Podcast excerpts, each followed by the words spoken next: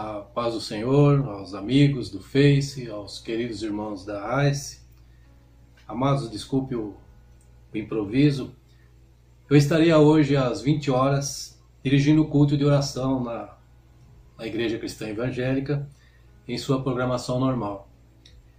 Já tinha me preparado para isso, e o versículo escolhido para abrir o culto se encontra no Evangelho de Lucas, capítulo 1, versículo 37, que diz o seguinte: Porque para Deus nada é impossível.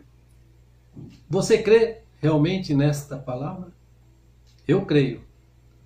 Amados, em virtude da pandemia instalada no mundo por causa do Covid-19, a maioria da população está recolhida em seus lares, ou trabalhando em casa, ou cuidando de seus filhos, dos seus idosos.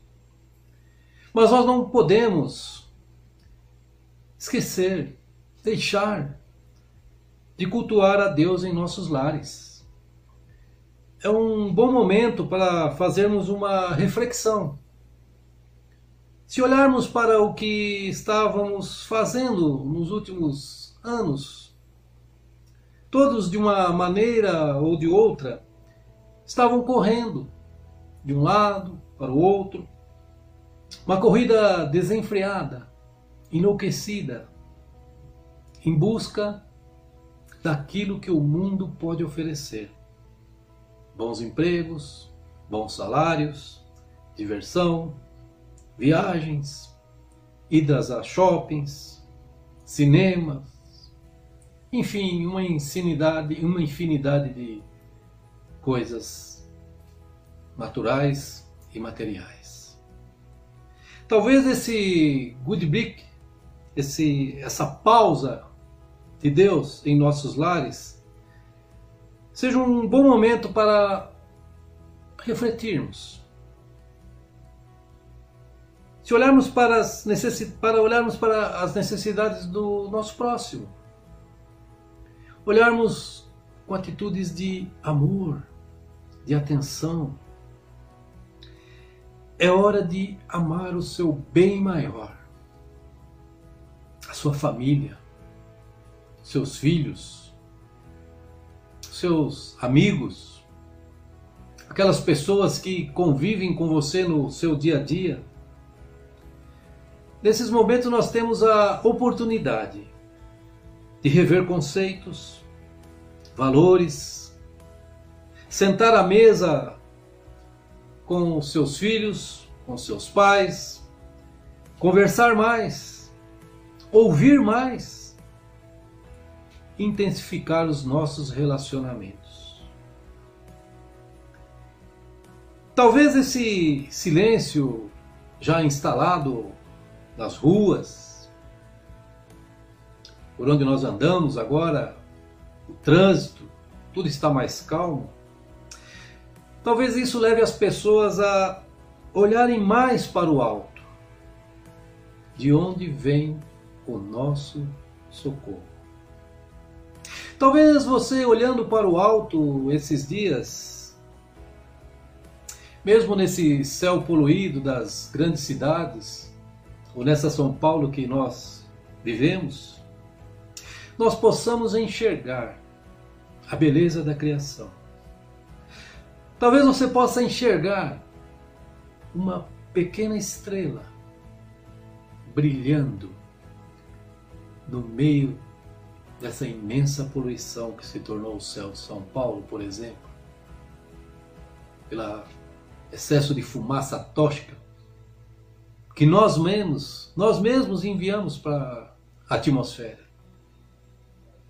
Esse olhar mais dedicado, mais profundo, levará a todos a uma, a uma preocupação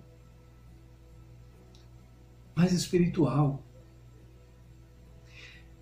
Queridos, esse momento é de uma oportunidade única em nossas vidas Muitos que estavam desligados do Criador,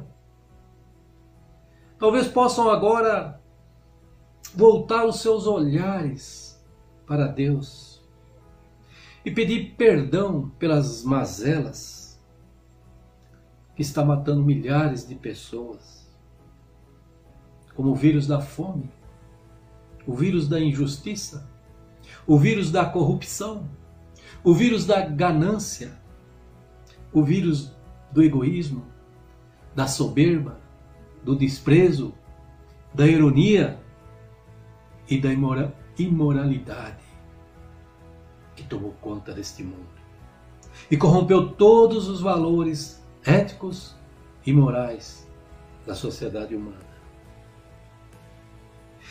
Deus pode sim livrar o Brasil de um grande número de mortes, como se está previsto, como vem sendo apregoado. Mas nós podemos fazer a nossa parte. Siga as orientações sanitárias, médicas, as diretrizes dos órgãos governamentais os órgãos responsáveis por controlar esta pandemia. Por isso, nesses poucos minutos desta pequena mensagem, eu queria deixar um pedido e conclamar a todos, a você que me ouve, compartilhe esta pequena mensagem e que todos possam realmente, durante esses dias que vamos ficar mais isolados, mais separados da nossa de alguns familiares, de amigos do trabalho, dos irmãos da igreja, que durante esses dias você possa separar alguns minutos para a leitura da palavra de Deus. E também para fazer uma Oração diária. Você que pode, dobre os seus joelhos. Alguns minutinhos, pedindo a Deus que, na sua infinita misericórdia, venha nos socorrer, venha abençoar essa nação, venha guardar este Brasil Venha guardar o nosso povo desta enfermidade que tem assolado o mundo. Para que nenhum mal maior venha nos acometer. Fiquem com Deus.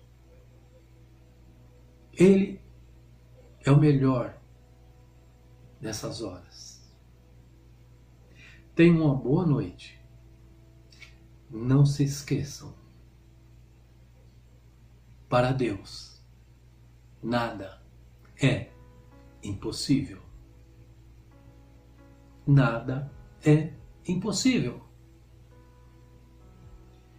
Eu concluo aqui esta pequena mensagem com o último versículo da Bíblia. Se encontra no livro de Apocalipse, capítulo 22, 21. São as últimas palavras da palavra de Deus. E lá está escrito: A graça de nosso Senhor Jesus Cristo seja com todos vós. Amém. Deus os abençoe, queridos irmãos. Jesus é a água da vida.